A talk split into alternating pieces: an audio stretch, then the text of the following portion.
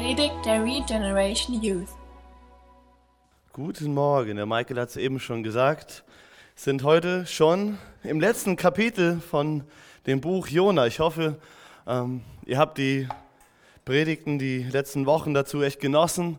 Es waren echt spannende Sachen, die wir in diesem Buch Jona gefunden haben. Und das letzte Kapitel ähm, ist auch nochmal richtig interessant, was wir da finden. Wenn ihr wollt, könnt ihr schon mit mir aufschlagen. Jona Kapitel 4.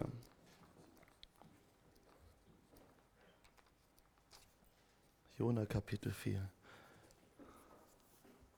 Wenn ihr noch eine Bibel braucht, wir haben da oben welche stehen, der Nathanael gibt sie euch bestimmt an. Braucht irgendjemand eine Bibel? Möchte jemand eine Bibel? Keiner? Gut.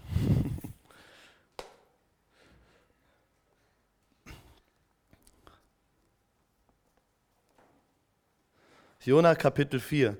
Der erste Vers dort sagt, doch Jona wurde darüber sehr böse und zornig. Er beklagte sich bei dem Herrn. Geht ja schon gut los. Jona wurde darüber sehr zornig. Worüber wurde Jona sehr zornig? Was haben wir letzte Woche gehört? Was war die, die Botschaft, die wir letzte Woche von Benny gehört haben im Kapitel 3? Weiß noch jemand? Wer war letzte Woche da und weiß noch, worum es letzte Woche ging? Genau.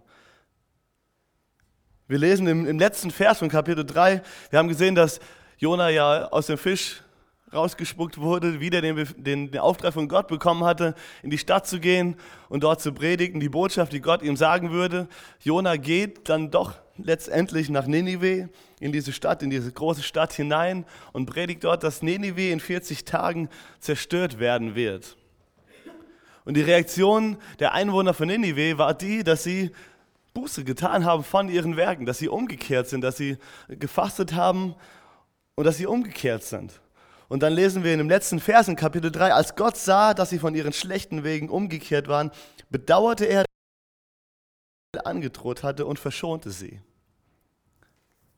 Da haben wir letzte Woche aufgehört. Gott hat gesehen, was die Reaktion einfach darauf war, dass, die, dass Jona äh, Gottes Gericht angekündigt hat. Und als er das gesehen hatte, verschonte er sie von, ja, von dem, was, was er vorhatte. Und jetzt lesen wir in, in Kapitel 4, in dem ersten Vers, doch Jona wurde darüber sehr böse und zornig. Hä? Bisschen komisch, oder? Wenn wir uns das irgendwie jetzt mal so vorstellen. Es ist wie wenn, wenn einer von uns, die wir vorne stehen, predigen würde und wir würden sagen, kehrt um zu Gott und alle bekehren sich und wir, ich würde nachher wütend darüber werden. So, was ist falsch mit dem Jona?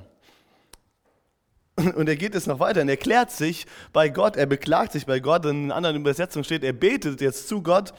Ach Herr, habe ich das nicht schon gesagt, bevor ich von zu Hause aufbrach? Deshalb bin ich ja fortgelaufen nach Tarsis.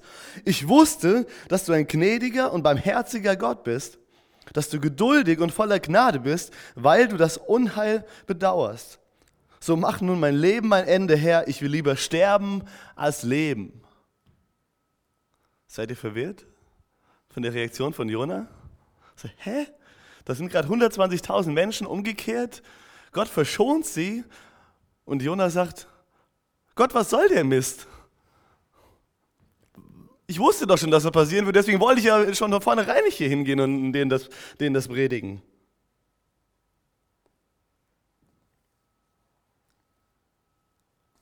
Jona zeigt Gott hier, sagt ihm seine Eigenschaften, die er hat, dass er barmherzig ist, dass er voller Gnade ist, dass er langsam zum Zorn ist, dass er nicht gerne Unheil über Menschen bringen will. Das sind Eigenschaften, die Jona richtig erkannt hat in Gott. Aber sie, diese Eigenschaften wirft er Gott quasi gerade im Moment vor und sagt, ich wusste ja, dass du so bist und eigentlich will ich gar nicht, dass du in dem Moment so handelst. Wie kommt Jona dazu, so zu, zu denken? Was, was ist das, warum Jona so reagiert auf diese, ja, auf die Umkehr der, der, der Einwohner Ninives und dass Gott sie verschont? Und Jona ist sehr zornig. Das ist auch im, im, im Urtext, in, in, wie das aufgeschrieben wurde, nicht einfach nur, er war jetzt ein bisschen, es gefiel ihm nicht oder so, sondern er war richtig, auf gut Deutsch gesagt, ziemlich angepisst über das, was jetzt hier passiert. Das ist ein ziemlich starker Ausdruck, den wir hier lesen, wenn wir hier lesen, dass Jona sehr zornig darüber wurde. ich habe verschiedene Kommentare auch gelesen und ich habe zwei Ansätze gesehen, ähm, warum Jona so reagiert, wie er reagiert. Die eine Möglichkeit, das zu interpretieren, ist die, dass ähm, Ninive zu dem, zu dem Reich der Assyrer gehört. Und die Assyrer sind Feinde von dem Volk Israel. Und dass Jona einfach nicht wollte, dass die, die Feinde Gottes verschont bleiben. Das könnte ein Ansatz sein, warum Jona so reagiert, wie er reagiert. Wir sehen das ja auch ähm, selbst später im Neuen Testament beim, beim Apostel Petrus, dass er nicht zu den Heiden gehen will und ihnen wirklich das Evangelium bringen will und dass Gott ihm wirklich zeigen muss, dass das Evangelium nicht nur für die Juden ist. Und dass vielleicht in Jona hier schon ähm, eine Einstellung drin ist, wir sind doch das auserwählte Volk, wir gehören zu Gott, nur uns gilt das, was Gott sagt. Und warum sollten die jetzt verschont werden für ihre bösen Taten, die ja wirklich ziemlich krass waren, was der Michael ja in der ersten, ähm, in der Einleitung zu Jona uns erklärt hat über die Stadt Nineveh, wie böse die Einwohner von Nineveh waren, was sie, was sie einfach auch getan haben. Und das, ähm, ja, dass Jona hier einfach sagt, das sind, das sind, die haben diese Barmherzigkeit Gottes, diese Gnade Gottes überhaupt nicht, das, das gilt doch nur, eigentlich nur den Juden, die sind doch keine Juden, warum verschonst du die jetzt?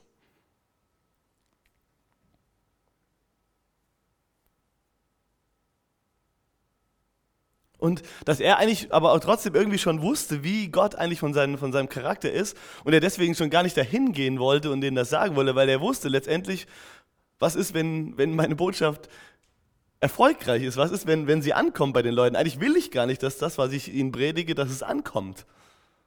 Irgendwie ein bisschen paradox.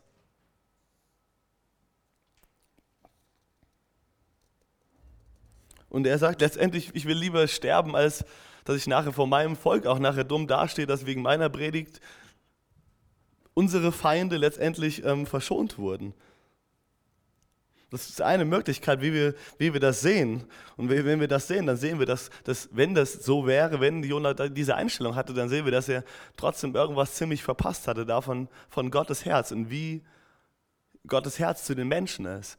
Dass es nicht begrenzt ist auf ein Volk Israel, das er liebt, sondern dass Gott wirklich tatsächlich alle Menschen liebt und dass er ein Herz für alle Menschen hat und nicht nur für sein Volk Israel. Eine andere Möglichkeit, wie wir das interpretieren können, ist die, dass wir gar nicht, wenn wir jetzt das dritte Kapitel nochmal lesen und lesen, was er ihnen gepredigt hat, erinnert ihr euch daran, was hat Jona den Einwohnern von Ninive gepredigt? Was, hat er, was war die Botschaft, die er ihnen weitergegeben hat, von dem, was wir hier aus unserem Buch Jona lesen können?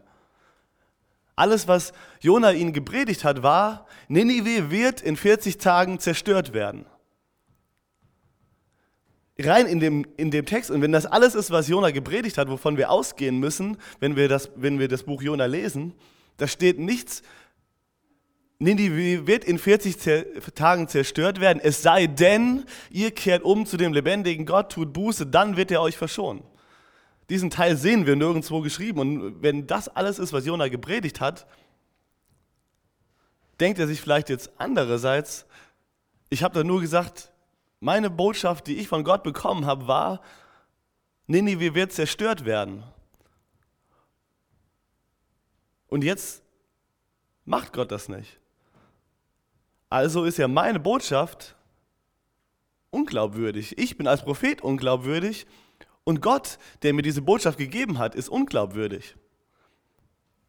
Dass das vielleicht auch, das könnte auch sein, dass das Jonas Einstellung ist. Dass er gesagt hat, ich habe noch diese Botschaft jetzt gebracht und das, was ich gesagt habe, was ich gesagt habe, was von Gott kommt, passiert aber jetzt nicht. Wie kann das sein, Gott? Wieso, und er wusste ja auch, und das war ja dieser Hintergedanke, den Gott hat, er kennt ja die Charaktereigenschaften Gottes, dass er barmherzig ist, dass er geduldig ist, dass er kein Unheil bringen möchte, dass er langsam zum Zorn ist. Und er hat gesagt, wenn ich die Botschaft bringe, da bringe ich mich doch gerade irgendwie in so ein, in so ein Paradox rein. Das, das, das kann, wird doch irgendwo hinten raus auf was laufen, was nicht funktionieren kann.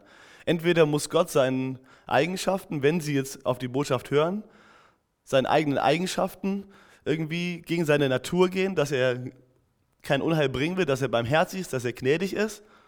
Oder ist sein Wort, was er gesagt hat, dass er Ninive zerstören wird, wird er nachher untreu sein.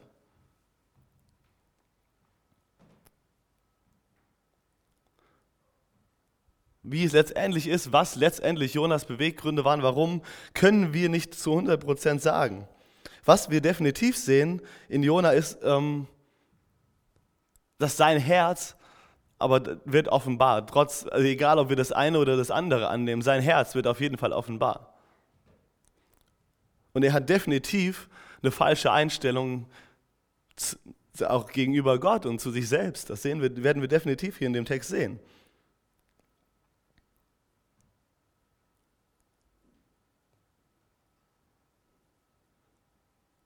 Wir sehen in Vers 4, der Herr antwortete ihm, ist es recht, dass du deshalb zornig bist? Das ist alles, was Gott darauf antwortet, auf diese Anklage, die Jona jetzt hier hervorbringt, Gott gegenüber, sagt, ist es recht, dass du zornig bist? Ist es recht, dass du jetzt hier so deinem Ärger so krass jetzt bei mir hier Luft machst? Ich finde das interessant, dass Gott einfach nur diese ganzen Anklagen Jona entgegnet mit einer, mit einer Gegenfrage. Dass er nicht sagt, Jona, komm du erstmal wieder auf dein Leben klar, kühl, komm mal wieder ein bisschen runter und dann reden wir nochmal. Oder dass er auch nicht sagt, Jona, du bist gerade sowas von in Sünde. Wie redest du eigentlich mit mir? Sondern dass er einfach nur sagt, Jona, ist es recht, recht dass du jetzt gerade hier so angepisst bist und mich hier wie hier solche Vorwürfe machst?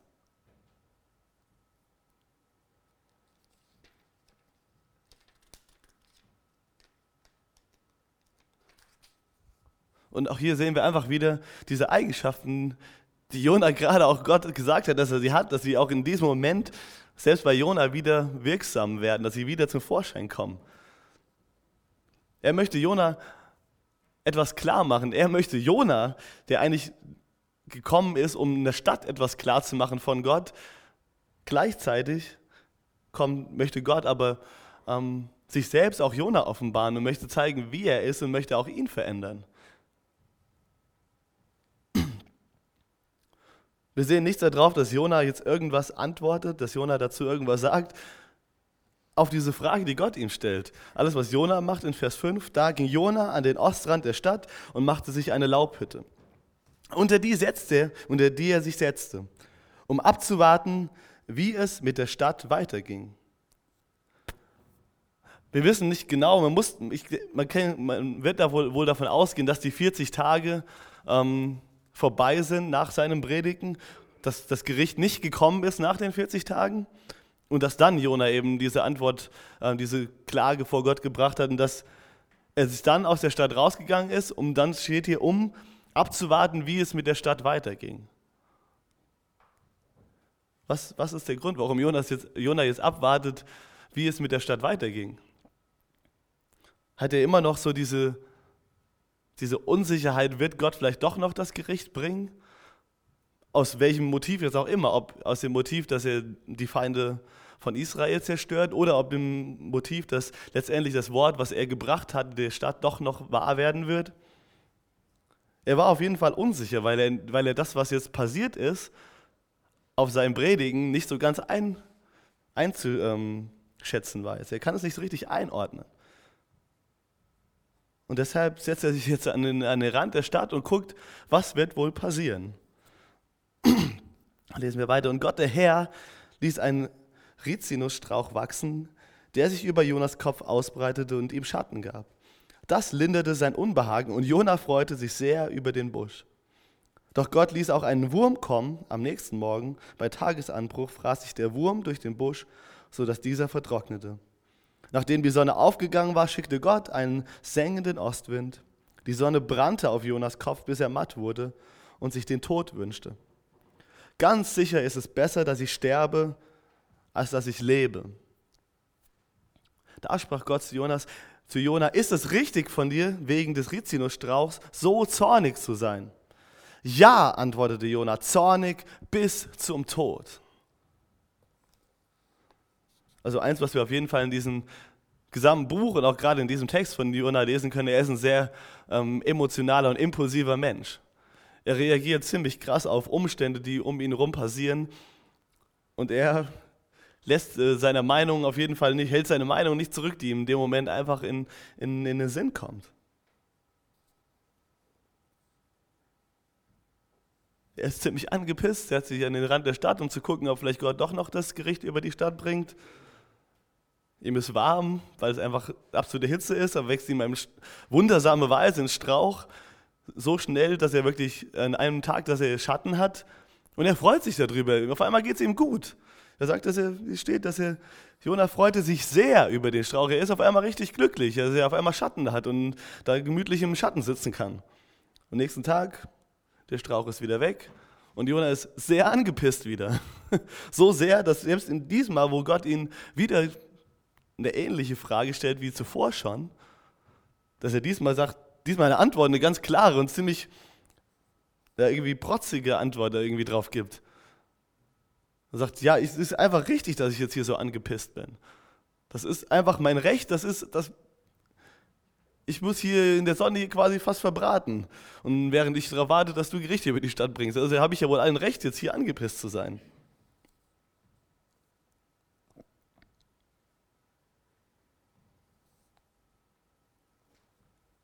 Gott gibt ihm jetzt eine letzte Antwort darauf. Und das zeigt einfach, das macht uns jetzt einfach offenbar, auch was Gott, wo es Gott letztendlich drum geht. Da sprach der Herr, Dir tut es leid um den Busch, obwohl du nichts getan hast, um ihn entstehen zu lassen. Er wuchs in einer Nacht und verging über Nacht. Ninive aber hat über 120.000 Einwohner, die nicht zwischen links und rechts unterscheiden können. Ganz zu schweigen von den vielen Tieren. Sollte ich eine so große Stadt nicht schonen?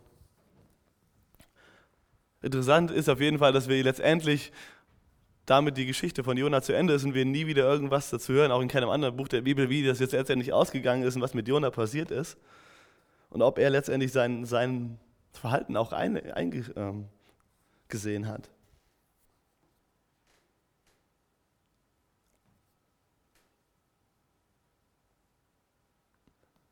Aber Gott möchte Jona hier einfach was zeigen und er zeigt sein Herz und ich glaube, davon können wir heute Morgen und auch für uns einfach sehr, sehr viel mitnehmen. Er geht jetzt ein auf diese Geschichte mit diesem, mit diesem Strauch, mit diesem Busch, der, der Jonas Schatten gespendet hat. Er sagt, du freust dich, du hast dich sehr gefreut über diesen Strauch, der dir in der Sonne Schatten gespendet hat. Er ist gewachsen zu deinem Nutzen und es hat dir gut getan. Du hast dich darüber gefreut. Den nächsten Tag ist er weg und jetzt bist du, der erfüllt nicht mehr seinen Zweck, den er vorher erfüllt hat. Und jetzt bist du angepisst. Aber gleichzeitig hast du kein Problem damit, dass 120.000 Menschen sterben sollen, dass sie Gericht erfahren sollen. Siehst du nicht, dass ich, diese 120.000 Menschen, sind Menschen, die ich zu einem Zweck, zu einem Nutzen erschaffen habe? Warum soll ich sie nicht verschonen, wenn sie sich mir zuwenden? Das ist, glaube ich, die Botschaft, die Gott einfach dahinter sagen will, Jonah sagen will. Du kannst nichts dafür, dass dieser Busch gewachsen ist. Aber ich habe diese Menschen, ich habe diese Menschen geschaffen. Wiegt das nicht viel, viel größer, dass etwas, dass ich die Menschen, die ich zu einem Zweck erschaffen habe, dass die sich zu mir umkehren und diesen Zweck erfüllen? Warum sollte ich sie deswegen zerstören? Sollte ich mich nicht freuen, wenn sie sich zu mir umkehren und dann nicht freudig meine Meinung ändern, darüber Gericht zu bringen?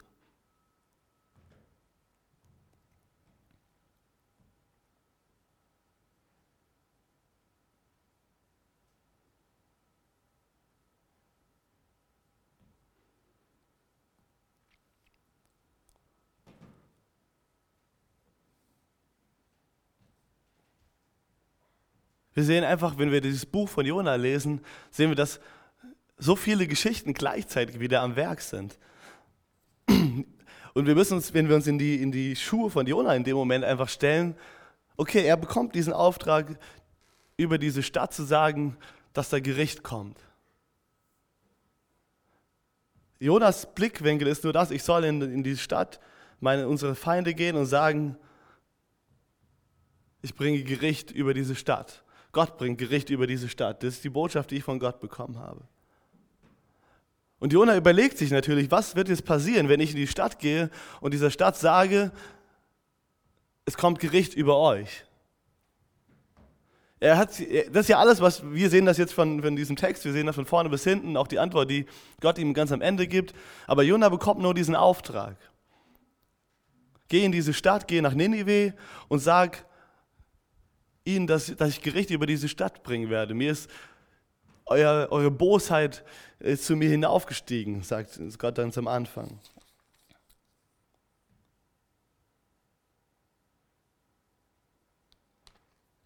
Gott sagt, ihre Bosheit ist bis zu mir hinaufgestiegen.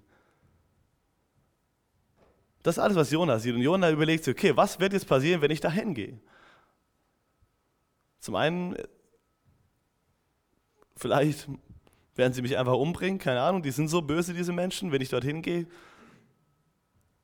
Ist das vielleicht einer der Gedanken, den er hatte? Interessanterweise sehen wir jetzt im letzten Kapitel ja, dass nicht aus Furcht, dass diese Einwohner Ninives, die Assyrer, ihn umbringen würden, dass er nicht dorthin gehen wollte. Was wir jetzt vielleicht uns vorstellen können, wenn, wenn Gott uns so einen Auftrag in das Land deiner Feinde und sagt ihnen, ich bringe Gericht über sie, wäre mein erster Gedanke, äh, nein, weil die machen mich ja bestimmt ein Blatt. Die werden bestimmt nicht sagen, ach, das ist ja schön. Aber letztendlich sehen wir jetzt, Jona offenbart seine eigene Motivation, dass das nicht der Grund war, warum er letztendlich geflohen ist. Jona hat sich diese, wahrscheinlich diese, seine Gedanken gemacht, wie das ausgehen könnte.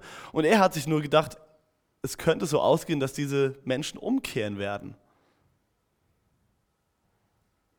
Die Menschen, die, denen ich diese Botschaft bringe, die könnten umkehren. Und was passiert dann mit, auch wahrscheinlich mit mir, mit der Botschaft, die ich gebracht habe? Wie stehe ich vor vielleicht meinem eigenen Volk da? Wie, wie, wie muss Gott da stehen, wenn ich eigentlich sage, ich bringe Gericht und dann kommt das Gericht nicht? Jona macht sich seinen Kopf, wie das wohl alles passieren wird, wenn ich jetzt diesen Weg gehe, wenn das ist, mach, was Gott mir gesagt hat. Was kommt dann am Ende dabei raus?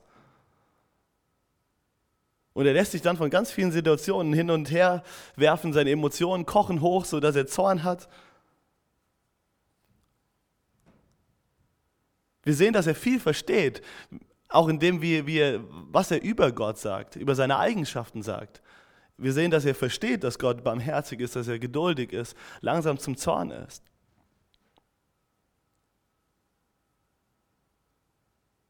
Aber er schließt er hat, zieht falsche Schlüsse aus dem, wie Gott ist. Und er versucht, sich sein Bild zu machen, Gott in, in seinen Denkweisen, in seinen Muster reinzupressen und kommt für sich zu dem Ergebnis, das kann eigentlich im Endeffekt nicht gut ausgehen. Warum soll ich, soll ich das machen, was Gott hier sagt? Das ist unlogisch. Und ich glaube, was uns das Buch Jona lehrt, was wir hier draus mitnehmen können, ist, dass Gottes Wege so viel größer, so viel höher sind als die Wege, die wir uns vorstellen. Wir lesen hier in diesem Text, dass Gott ein Herz hat für diese Menschen in Ninive, die ihn nicht kennen, die Feinde von Gott sind. Und dass er ein Herz für sie hat, weil, er, weil sie ihm wichtig sind. Und ihm sind sie so wichtig, dass er jemanden dahin schickt und ihm sagt, ich bringe Gericht über euch. Und wir sehen, dass Gott weiß, welche Botschaft die Leute in Nineveh brauchen. Ich weiß nicht, ob Jonas sich gedacht hatte, hier fehlt was in der Botschaft.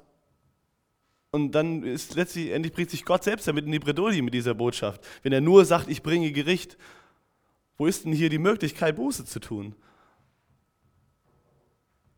Ich weiß nicht, wie, wie Jona sich das gedacht hat, aber er hat letztendlich dann doch den Auftrag von Gott so ausgeführt, wie er es ihm gesagt hat. Und die Menschen sind umgekehrt. Und obwohl Jona in so vielen Situationen so widerwillig ist, gebraucht Gott ihn trotzdem, um 120 Menschen zu retten. Das ist auch sehr interessant.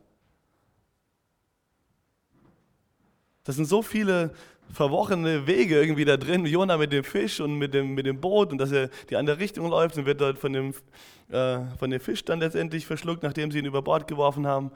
Er geht dann doch dahin. Und obwohl Jona eigentlich nicht will, wirklich so richtig begeistert über, diese, über das Ergebnis ist, Gott hat seinen Weg. Wir sehen, Gott hat definitiv einen Plan. Gott hat den Überblick und Gott weiß, wer welche Botschaft braucht. Gott weiß, wer einfach wie von ihm hören muss, um auf ihm auch zu reagieren. Und für diese Einwohner Ninives hat es scheinbar gereicht, einfach nur zu sagen, eure Stadt wird in 40 Tagen zerstört werden. Und dass das von dem, von dem, von dem Propheten aus dem Feindesland kommt, die sagen, dass dort der lebendige Gott ist, dieser Jehova, von dem sie wahrscheinlich schon gehört haben.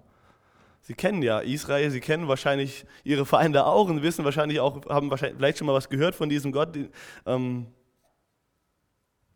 den sie anbeten. Und die Einwohner nehmen wir es hören diese Stadt von diesen Propheten. Vielleicht ist es genau das, wo die einfach sagen, krass, da kommt einer aus dem Feindesland hier hin und sagt diese Botschaft. Das muss einfach irgendwie, keiner wäre so bescheuert und würde einfach nur aus irgendeinem guten Denken hier hinkommen und sowas bringen. Der weiß doch genau, ich könnte, der ist hier absolut in der Unterzahl. Ich könnte jetzt einfach hier, es sind so viele Leute in dieser Stadt, die könnten ihn einfach platt machen.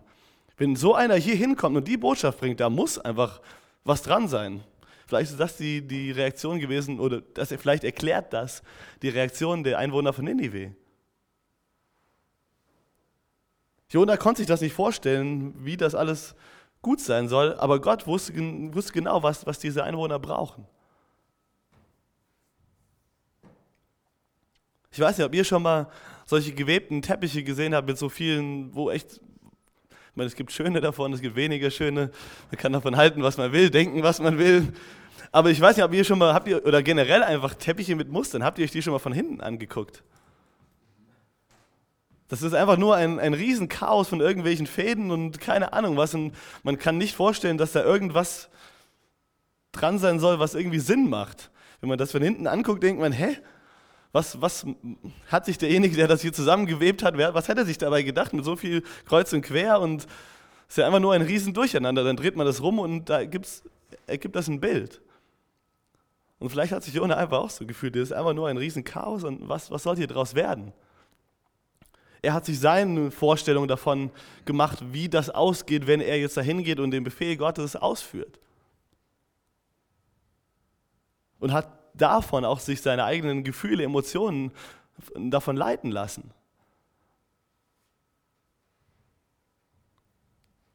Ich glaube, wir können einfach sehr stark daraus lernen, dass Gott definitiv einen Plan hat für diese Welt und einen Plan hat für jeden Einzelnen von uns. Jeder einzelne Mensch ist Gott wichtig. Du bist Gott wichtig, ich bin Gott wichtig.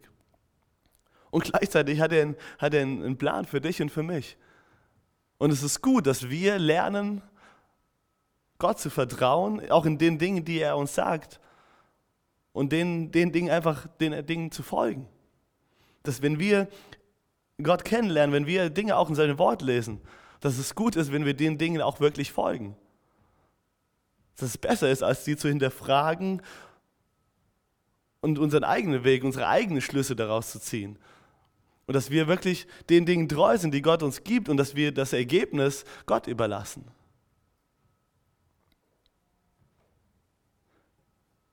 Wir sind ja, glaube ich, oftmals so gestrickt, dass wir gerne, gerne wissen würden, was hinter dem Berg kommt, der vor uns liegt. Was, was dabei rumkommt, wenn ich das jetzt mache, wo ich eigentlich gerade auch in Gottes Wort gelesen habe und ich denke, oh ja, das trifft auf mich in der Situation zu, ich glaube, ich sollte das machen. Und dann hört es ja bei uns meist nicht auf, dass wir sagen, ja cool, dann machen wir das, sondern wir fangen an, okay, wenn ich das jetzt mache, dann könnte das dabei rauskommen, das könnte dabei rauskommen, das könnte dabei rauskommen, das könnte dabei rauskommen. Wir fangen immer an, dass wenn wir, was würde dann? Also zumindest geht es mir so, ich weiß nicht, wie es euch äh, dabei geht. Ähm, ich glaube, es ist gut, dass wir lernen, die richtigen Schlüsse aus dem zu, zu ziehen, was, wie Gott ist. Weil wir, das Interessante ist ja, dass Jona hier Wahrheiten über Gott auch sagt, dass er sagt, Gott, ich weiß, dass du barmherzig bist. Ich weiß, dass du voller Gnade bist. Ich weiß, dass du langsam zum Zorn bist. Und er benutzt diese Wahrheiten darüber, wie Gott ist, um zu sagen, deshalb bin ich von meinem Auftrag, den du mir gegeben hast, geflohen. Hä? Das ist einfach menschliches, fleischliches Denken. Ich weiß, dass du gut bist, dass du ein guter, gnädiger Gott bist. Und Jona selbst, wenn wir auch in die Situation in, in den Fisch denken, er hofft ja auf Gottes Barmherzigkeit, auf seine Rettung.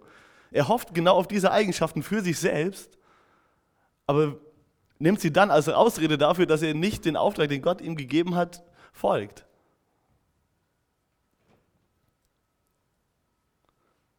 Und ich glaube, so können wir echt sehen, dass, dass es einfach echt wichtig ist, dass wir vertrauen, dem Gott vertrauen, den wir in der, von dem wir in der Bibel lesen, den wir in seinem Wort kennenlernen.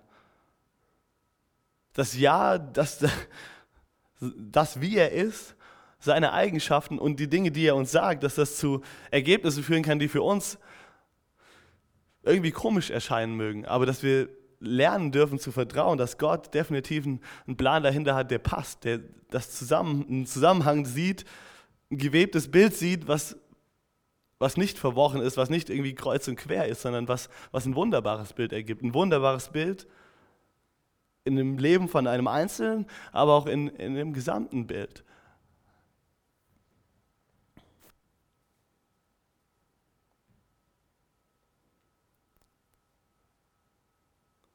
Und was ich wunderbar finde an diesem Text auch zu sehen ist, dass Gott nicht den perfekten Menschen gebraucht, dass, dass wir das auch einfach in dem Buch Jona wieder sehen.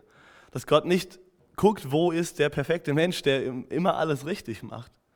Und den gebrauche ich dann, dem gebe ich den Auftrag, sondern Gott wusste ja auch, wie Jona auf äh, seinen Auftrag reagieren würde. Er wusste ja, dass er letztendlich sich seinen Kopf daraus machen wird und erstmal in eine andere Richtung laufen wird. Und wir sehen, dass Gott das gleiche Herz hat für die Menschen in Ninive, die ihn noch nicht kennen, dass er das gleiche Herz hat wie für, für den aus seinem eigenen Volk, wie, wie ein Jona. Dass er die gleiche Geduld und die gleiche Langmut bei einem Jona aufbringen wird, wie bei den Leuten aus Ninive. Er hätte Jona ja auch einfach von Anfang an sagen können, okay, dann geh halt nach Tarsis, mach dein Ding, auf Wiedersehen, ich suche mir jemand anders, der wird schon dahin gehen und die Botschaft bringen. Aber Gott war noch nicht fertig mit Jona, aber er wollte Jona seine Herzenseinstellung ihm gegenüber klar machen. Er wollte ihm seinen, seine, seine, seine Bosartigkeit, auch in seine Sünde, in seinem Herz auch einfach offenbaren durch diese ganze, durch, die, durch diese Geschichte. Er hat einen Plan auch in dem Moment mit Jona gehabt nicht nur mit den Einwohnern der Stadt Ninive. Und ich finde das, ich würde gerne wissen, was mit Jona letztendlich passiert ist nach, nach diesem Vers 11, den wir gelesen haben im Kapitel 4. Ob er das dann verstanden hat,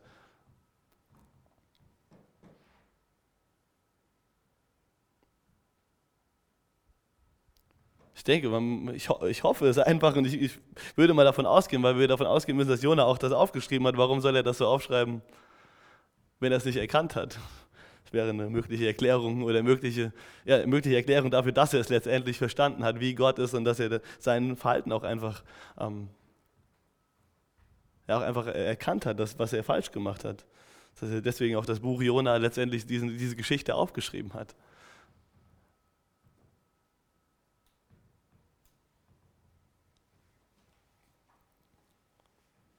Wir haben einen wirklich, wie Jona richtigerweise sagt, wir haben einen gnädigen und barmherzigen Gott, geduldig und voller Gnade, der das Unheil bedauert, der langsam zum Zorn ist. Das ist, glaube ich, so das, das Herz Gottes, was wir in, in diesem Text sehen können. Und das gilt für jeden einzelnen Menschen. Warum? Weil er jeden einzelnen Menschen geschaffen hat, weil er jeden, weil, er, weil er in jedem Menschen einen Sinn sieht, warum er ihn geschaffen hat. Jeder Mensch ist Gott so wertvoll.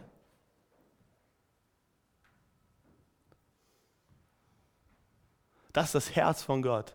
Er möchte nicht, dass irgendwer verloren geht. Nicht ein Jona, der Gott zwar kennt, aber die falschen Schlüsse aus dem zieht, wer Gott ist und wie Gott ist und auch nicht den Bewohner von Ninive, die bis dahin vielleicht noch nichts wirklich dem, den lebendigen Gott äh, begegnet sind und die ähm, in wirklich bösen Wegen gewesen sind.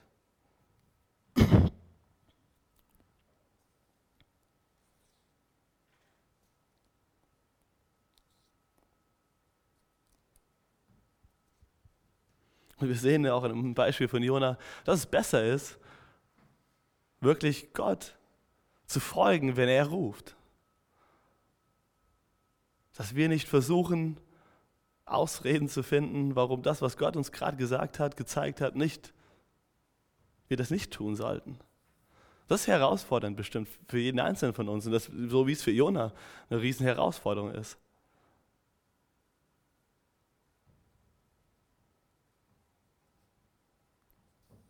Weil wir selbst, genauso wie Jonas ein, Jona, ein Herz haben, was, was zu sehr viel auch Schlechtem und Bösen bereit ist. Und es manchmal uns Überwindung kostet, das uns selbst einzugestehen und auch diese Dinge loszulassen, um das zu tun, was Gott uns gezeigt hat. Aber lasst euch davon ermutigen, lasst euch davon ermutigen, dass Gott langsam zum Zorn ist, dass er voller Geduld ist und dass auch wenn ihr vielleicht mal wieder den, nicht euch, euch dafür entschieden habt, nicht das zu tun, was Gott gesagt hat, dass er euch eine Chance gibt, es heute zu tun.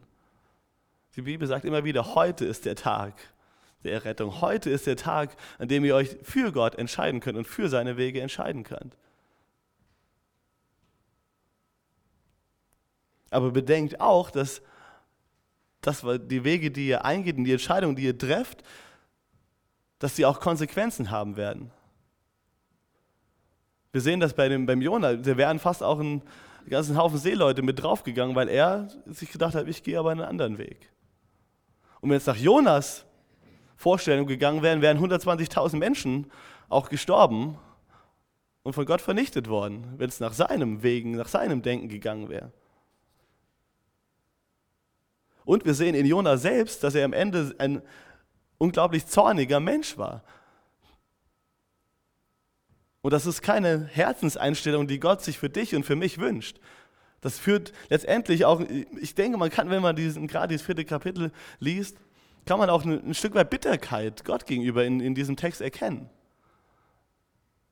Und die Bitterkeit in seinem Herzen kommt davon, dass er einfach nicht das getan hat, was Gott ihm gesagt hat. Das war nicht das, was, was Gott von ihm für ihn vorgestellt hat, dass er ein bitteres Herz bekommt.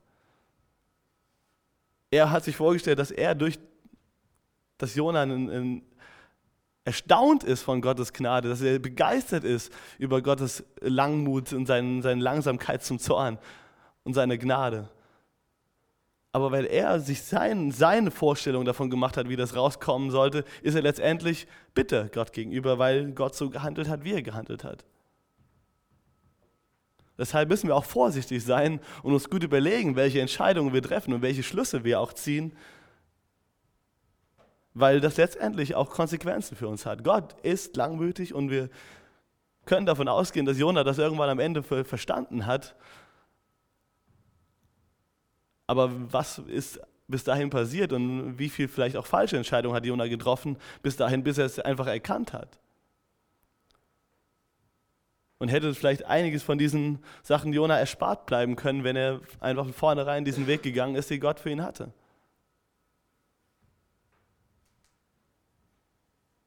Und verrückterweise, das ist das, das Verrückte bei Gott, obwohl Jona am Anfang der Geschichte ja ungehorsam war Gott gegenüber in die andere Richtung gegangen ist, hat Gott es trotzdem zu seiner Ehre gebraucht. Zum Beispiel bei den Seeleuten, die nachdem sie Jona über Bord geworfen haben, dann auf einmal sofort das Meer ruhig wurde. Und was lesen wir am Ende von dem, ich glaube, ersten Kapitel war es? Ja. 1. Kapitel, Vers 16. Die Seeleute wurden von tiefer Ehrfurcht vor dem Herrn ergriffen, brachten ihm Opfer und schworen, schworen ihm zu dienen.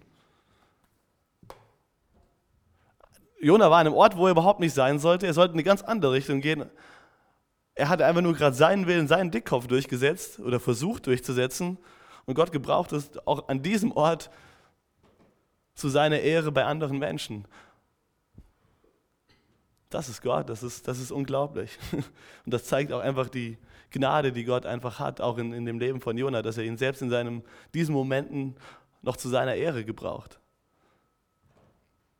Wie cool ist das, dass da die Seeleute ergriffen waren von, von der Größe Gottes und Gott Opfer gebracht haben, geschworen haben, ihm zu dienen, wegen dieser Situation, die sie erlebt haben.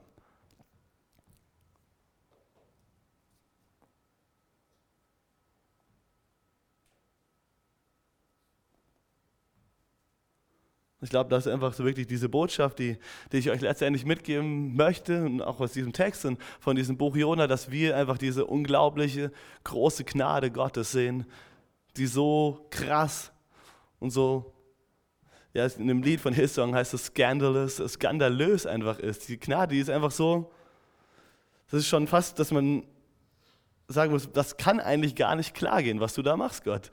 Also ein bisschen kann man schon fast Gott das vorwerfen, wie gnädig er ist weil er so radikal gnädig ist, dass wir das einfach, das passt nicht in unser Denken rein. Das passt nicht in Jonas Denken rein und das passt nicht in mein und dann auch nicht in dein Denken rein, wie voller Gnade und voller Geduld Gott mit uns Menschen ist. Ich glaube, wir können uns nicht vorstellen, was Gott in seiner Gnade bewirken will, in unserem eigenen Herzen, in unserem eigenen Leben. Und wenn wir Gott vertrauen, wo, an welche Orte diese Gnade Gottes uns hinführen wird. Das können wir uns nicht vorstellen und wollen wir vielleicht in manchen Situationen gar, auch gar nicht. Aber das ist Gott, das ist, er ist so Liebe und Gnade ohne Maßen. Er möchte nicht, dass irgendwer verloren geht. Und deswegen geht er so radikale Wege, auch mit einem Jonah, das, das hat einfach seinen Kopf und seinen Verstand gesprengt. Und ich hoffe, dass wir das zulassen, dass Gott unseren Verstand übersteigt, dass er unseren Verstand sprengt und dass wir lernen, diese Gnade, dass die in unserem Leben etwas bewirken darf und dass sie uns an unseren Orte bringt, wo sie ja auch was in einem Leben von anderen Menschen bewirken kann. Sind wir dafür offen? Sind wir dafür bereit, Gott zu, äh, Gott zu vertrauen? Ihm wirklich nachzufolgen dort, wohin er uns ruft. Und diesem Ruf treu zu bleiben, auch wenn das für uns manchmal bedeutet, dass wir gegen sehr viele Widerstände, auf viele Widerstände treffen, dass wir uns anhören müssen, vielleicht von unserem eigenen Herzen oder von anderen Menschen, wie dumm das ist, was du gerade tust. Gewissen Menschen mit Liebe und Respekt zu begegnen, wo jeder sagt, was willst du bei diesen Leuten? Was soll das? Das bringt doch eh nichts. Die sind so böse, wenn du da hingehst. Vielleicht sind das auch Sachen, die Jona sich gedacht hat, wenn du da hingehst, die machen dich doch eh platt. Was, was bringt das, da hinzugehen? guck mal, die sind schon so verdorben, die machen so kranke Sachen. Warum, das ist, kannst du mit der Wand reden, das ist effektiver. Vielleicht sind das Gedanken, die auch Jona hatte.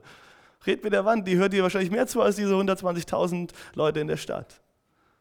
Aber Gottes Liebe geht so viel weiter. Er sagt, nein, geh dahin und predige das einer bei 120.000 und sage ihnen einfach nur, ihr werdet zerstört werden in 40 Tagen. Das reicht. Macht keine große Geschichte drum, macht nicht dies, entschuldige dich nicht, sagt einfach, ihr werdet zerstört werden in 40 Tagen. Verrückte Geschichte eigentlich. Ich weiß nicht, ob ich nicht genauso reagiert hätte wie Jona. Ich glaube, ich kann da irgendwie schon mit Jona ein Stück weit mitfühlen, weil ich glaube nicht, dass ich da das einfach so gemacht hätte.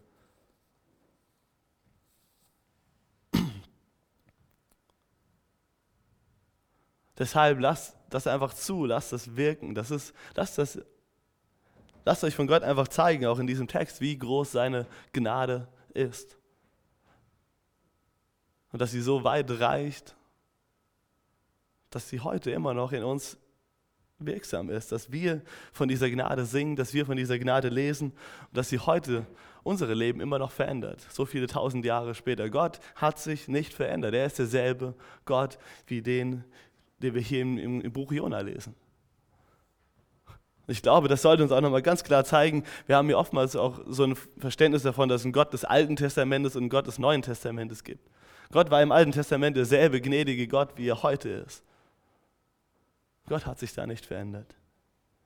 Und er wünscht sich, dass wir Teil von seinem großen Plan sind, dass wir uns ihm zuwenden, dass wir Buße tun von unseren falschen Einstellungen in unserem Herzen, wenn er sie uns offenbart und dass wir lernen, wirklich ihm zu vertrauen. Und das wird uns in Orte führen, wo wir einfach Teil von seiner großen, seinem großen Geschichte sein dürfen. Und ich hoffe, das ist euch eine Ermutigung, ist euch eine Motivation, auch zu wissen, wenn ihr vielleicht schon hier an verschiedenen Stellen mehrmals versagt habt, dass heute wieder die Möglichkeit ist, umzukehren, dass Gott nicht, wie auch wie beim Jona, nicht nur sagt, du hast Scheiße gebaut, kehr um von deinen Sünden, sondern dass er erstmal hinterfragt, sagt, ist es richtig, dass du jetzt hier so zornig bist? Ist es richtig, dass du nicht zu diesen Menschen gehst und ihnen das Evangelium bringst? Ist es richtig, dass du weiterhin an diesen Dingen festhältst? Gott fragt uns immer wieder, er zwingt uns so oft zu nichts. Aber er lädt uns ein zu kommen. Und er hofft, dass letztendlich seine Gnade ist, die zieht. Und so möchte ich euch einfach auch jetzt, wenn ihr könnt schon nach vorne kommen, wenn wir gleich einfach eine Zeit der Anbetung haben, einfach diese Gnade, diese Einladung der Gnade wieder aussprechen und sagen, Gottes Gnade möchte euch heute Morgen wieder zu ihm ziehen. Sie wünscht sich heute Morgen, eure Leben zu verändern. Und die Einladung steht und ihr dürft heute Morgen eine Entscheidung treffen. Ihr steht vor der Entscheidung, Gott zu vertrauen,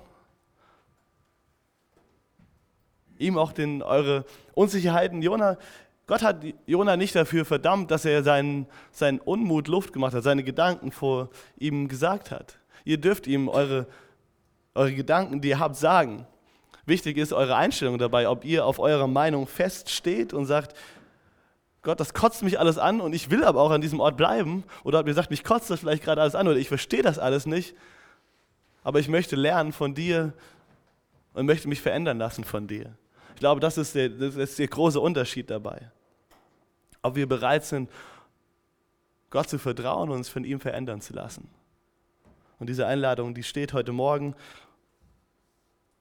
Und wir sehen einfach, wie groß seine Geduld, seine Gnade und seine Barmherzigkeit sind. Und sie möchten uns heute Morgen einladen, vor seinen Thron zu kommen.